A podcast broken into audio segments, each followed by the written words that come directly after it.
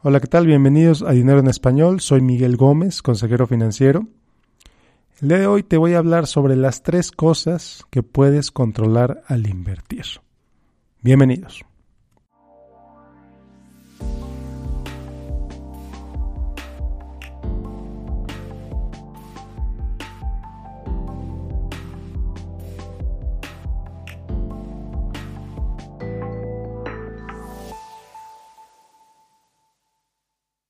Bueno, antes de comenzar con el tema del día de hoy, tres cosas que puedes controlar al momento de invertir, te quiero invitar a que me dejes tu correo electrónico en www.finanzasfantásticas.com. Otra vez, www.finanzasfantásticas.com.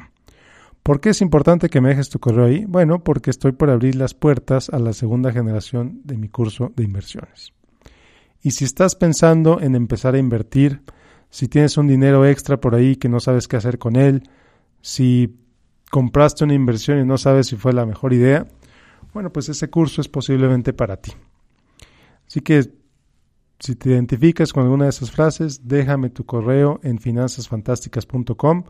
El curso va a estar bueno. Recibí muy buenos comentarios de mis alumnos de la primera generación. También recibí muy buena retroalimentación de ellos y esa retroalimentación la usé para pues mejorarlo en la segunda generación. Entonces va a estar bueno. Otra vez, déjame tu correo en www.finanzasfantásticas.com. Y bueno, ahora sí, comenzamos con el tema del día de hoy.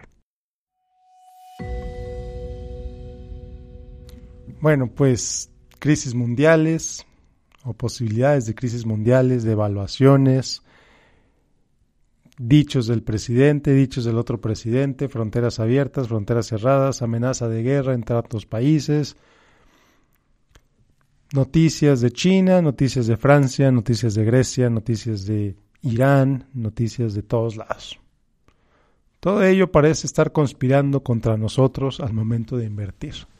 Todos los días parece que hay una crisis que si no se resuelve va a haber un problema tremendo. Y aún así, la vida sigue.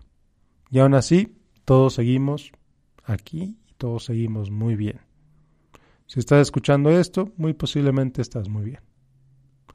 Entonces, bueno, no podemos hacer nada respecto a todas esas circunstancias. No podemos hacer absolutamente nada si el presidente Trump dice algo, no podemos decir absolutamente, no podemos hacer absolutamente nada si el presidente López hace otra cosa, o si Justin Trudeau dice algo, etc. No podemos hacer absolutamente nada con lo que ellos digan, con lo que ellos hagan, etc. Si tienes un dinero que estás por invertir, tienes tres factores, bueno, hay algunos más, pero hoy nos vamos a enfocar en tres factores muy importantes a la hora de decidir en qué vas a invertir, cómo vas a invertir y qué vas a hacer con ese dinero. Factor número uno sobre el que tienes control absoluto. ¿Cuánto pagas por esa inversión? Tus costos. Tus costos son un factor absolutamente controlable. Ya lo decía Jack Bogle, que lo mencioné hace un par de episodios. El rendimiento que recibes es simplemente resultado de aritmética muy básica. Si el mercado, por ejemplo, el mercado da 10% de rendimiento en un año y tú tienes una inversión que invierte, en el mercado pero te cuesta 2% al año, en lugar de recibir 10 vas a recibir 8. Ahora bien, si inviertes en un instrumento que, que participa en el mercado y solamente cuesta 0.5%, tu rendimiento va a ser 9.5%. Una diferencia abismal. Entonces, cosa número uno que puedes controlar son tus costos. ¿Cómo puedes determinar esto? ¿Cómo puedes modificar esto? Bueno, pues por ejemplo, si vives en México y tienes un Afore, revisa cuál es el costo de esa Afore. ¿Cuánto te cuesta tener esa Afore? ¿Cuánto te costaría tener otra de otra compañía? ¿Por qué otra? Bueno, porque por ley, de momento, todas las Afores invierten en prácticamente los mismos instrumentos. Nada más te cuestan, te cuestan diferente, tienen diferentes costos de administración. Entonces, si todas invierten en más o menos lo mismo, la recomendación La sugerencia, el consejo, es que inviertas en la que cuesta menos. Así de sencillo. Entonces tú tienes control absoluto sobre lo que pagas al invertir.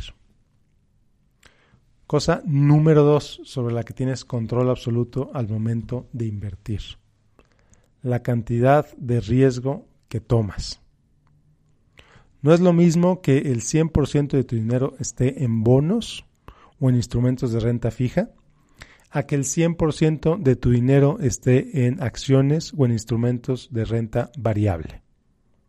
Es importantísimo, es vital que tú entiendas cuál es la cantidad de riesgo que necesitas tomar para el dinero, para el propósito que estás invirtiendo ese dinero.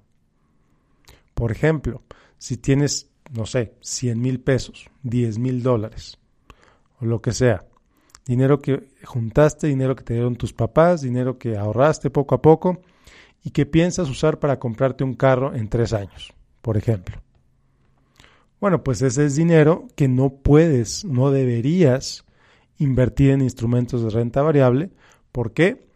Porque ya sabes exactamente cuándo vas a necesitar ese dinero y si algo pasa con el mercado, si el mercado cae, pues no vas a tener ese dinero para hacer esa compra que quieres hacer.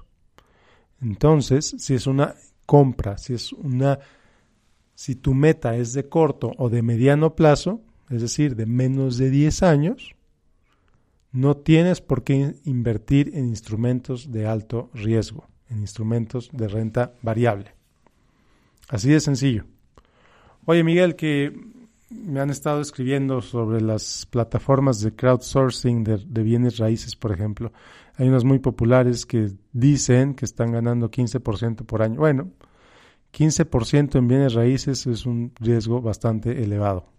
El que el año pasado haya recibido ese rendimiento no quiere en lo absoluto, no significa en lo absoluto que ese rendimiento se vaya a repetir en años futuros. Entonces, muchísimo cuidado con el riesgo que tomas. Ten claro cuál es el riesgo que tomas al momento de invertir, no solamente en la bolsa o no solamente en bienes raíces, sino, por ejemplo, en invertir en un negocio. Me escribía un, un seguidor en Facebook el otro día, oye Miguel, es que compré un carro a crédito porque leía a Robert Kiyosaki para usarlo como carro de Uber y resulta que me robaron el carro y ahora tengo que pagar ese crédito. Bueno, seguramente no era una inversión. Definitivamente comprar ese carro era una inversión desde el sentido estricto de Robert Kiyosaki porque esa inversión te iba a generar rendimientos positivos, iba a ser muy feliz y shabashaba shabashaba. Bueno, pero ¿qué pasó? Le robaron el carro a este compañero. ¿Y qué pasó? Resulta que el carro no estaba asegurado. ¿Y qué pasó? Resulta que aunque ya no tiene carro, tiene que seguir pagando esa deuda. ¿Cómo pudo haber controlado ese riesgo esta persona? Bueno, pues pudo haber comprado un seguro que, que, le iba a costar una fracción del valor del automóvil. A lo mejor si el automóvil le costó 20 mil dólares, a lo mejor el seguro le iba a costar 500 dólares al año, por decir algo. Es un ejemplo, pero por decir algo. Entonces, con una fracción del valor de la inversión, con una fracción del valor del auto, la pudo haber asegurado, le robaron el auto y bueno, el seguro posiblemente habría pagado ese auto, ese préstamo. Y como no, como no compró el seguro, como lo vio como un gasto, pues ahora tiene que pagar el préstamo y no tiene el vehículo que compró. Entonces, Entiende los riesgos a los que te estás metiendo cuando haces una inversión. Entiende qué es lo peor que puede pasar. Eso es algo sobre lo que tienes control absoluto. No tienes control absoluto sobre que pase lo peor que pueda pasar. No. Este cuate no pudo haber prevenido que le robaran el carro, que le robaran el carro. No. Pero pudo haber comprado un seguro por si le robaban el carro, pues el seguro pagaba el préstamo. Entonces, entiende cuáles son los riesgos a los que te enfrentas al hacer una inversión y determina si estás, número uno, dispuesto a tomar esos riesgos y número dos, cuáles son las consecuencias de que tomes esos riesgos. Entonces, resumiendo los últimos 10 minutos, cosa número uno que puedes controlar al invertir, los costos. cuánto pagas por esa inversión. Cosa número dos que puedes controlar al invertir, el riesgo. ¿Cuánto riesgo tomas con ese dinero? ¿Vamos bien? Por último, cosa número tres que puedes controlar al invertir, tu comportamiento. El comportamiento es importantísimo y es lo que permite o lo que impide que muchos inversionistas alcancen sus metas financieras. ¿A qué me refiero con esto? Bueno, pues por ejemplo, veo varios eh, comentarios en Facebook diciendo que su Afore bajó X cantidad el último trimestre. Ok, sí, bajó. ¿Por qué bajó? Por el tema del aeropuerto de la Ciudad de México. Pero no voy a meter en temas políticos esta ocasión, pero el punto en pocas palabras es que las Afores perdieron, las Afores bajaron de valor como consecuencia del aeropuerto. Y hay mucha gente estresada, hay mucha gente preocupada, hay mucha gente pensando en que debe cambiar de Afore porque bajó de valor, en que debe hacer esto, en que debe hacer lo otro, etc. En 2007, en 2008 pasó lo mismo, no con las Afores, pero hablando del mercado de valores, por ejemplo. La bolsa de valores perdió cerca del 40% en 2008. Los inversionistas que no controlaron su comportamiento vendieron se salieron de esa inversión, tomaron esas pérdidas y les costó muchísimo tiempo, hay muchos que todavía ni siquiera se recuperan, simplemente porque decidieron vender en el peor momento posible. Entonces, retomando esas tres cosas, número uno, costos, número dos, riesgo, número tres, tu comportamiento. Y bueno, ¿cómo se junta todo esto? ¿Cómo se de qué manera trabajan estas tres cosas juntas que puedes controlar al momento de invertir. Bueno, pues desarrollando una política de inversión.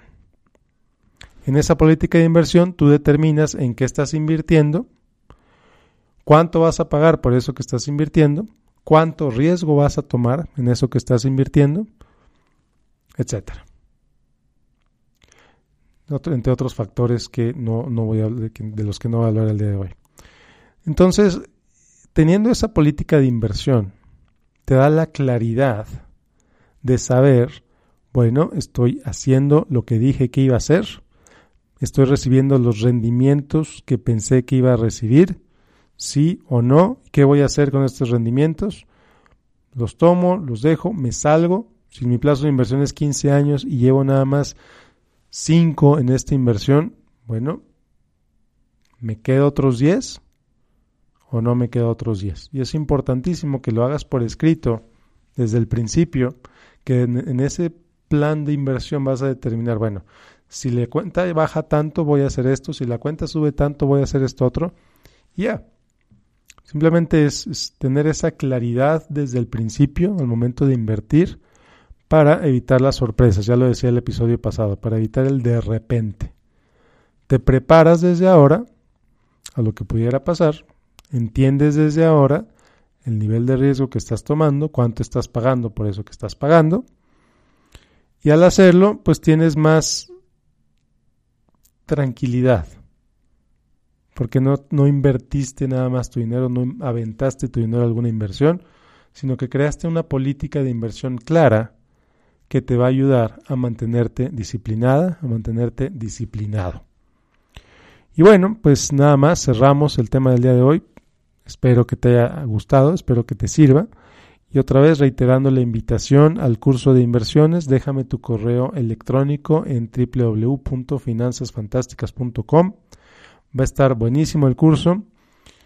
He recibido muy buenos comentarios de la primera generación. Estoy seguro que la segunda generación va a estar todavía mejor.